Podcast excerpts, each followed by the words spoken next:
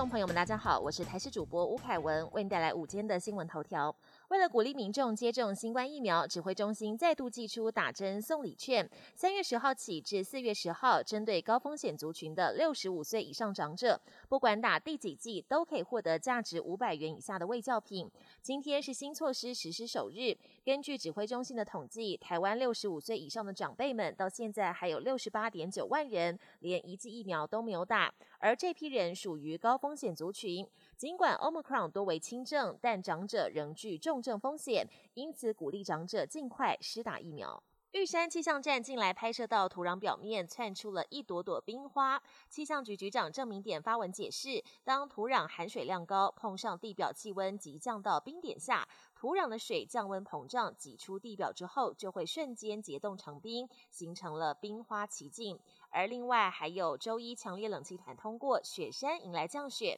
南投一位登山客刚好参加雪训活动，也把整片迷人的雪景都记录下来。春季限定美景，老梅石槽悄悄绿了。北海岸及观音山国家风景区管理处表示，目前老梅绿石槽覆盖率大约有三成五左右，预估四月初会进入最佳观赏期。到时候如果适逢干潮，就可以欣赏到整片抹茶地毯般的独特景观。老梅绿石槽曾被 CNN 票选为台湾八大秘境之一，每年三到五月，鲜艳的绿藻跟蔚蓝大海相互映衬，也是打卡的热门景点。国际焦点。美国禁止俄罗斯能源进口，克里姆林宫指控美方此举形同对俄国发动经济战，俄方正严肃思考该如何回应。克里姆林宫发言人表示，西方的制裁是胡作非为，扰乱全球市场，而且也特别警告，不清楚能源市场的混乱会持续多久。俄国入侵乌克兰以来，西方对俄国金融体系和企业实施瘫痪性的制裁，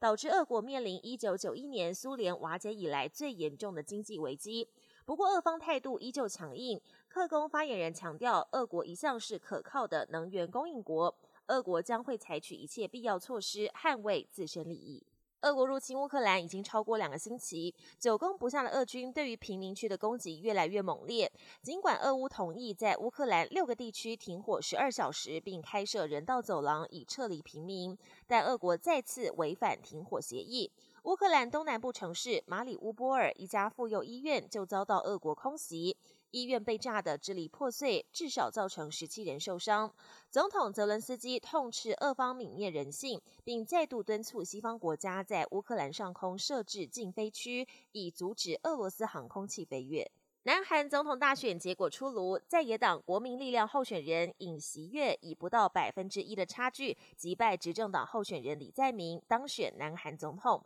双方最终的得票率分别是百分之四十八点五九跟百分之四十七点七九，两人只差零点八个百分点。这次大选堪称是南韩最近几届大选选情最焦灼的一次，投票率为百分之七十七点一。新总统尹锡悦将在五月就职，在选前承诺将对北韩更强硬。亲美反中的尹锡悦在外交上会如何带领南韩走出新局面？各国密切关注。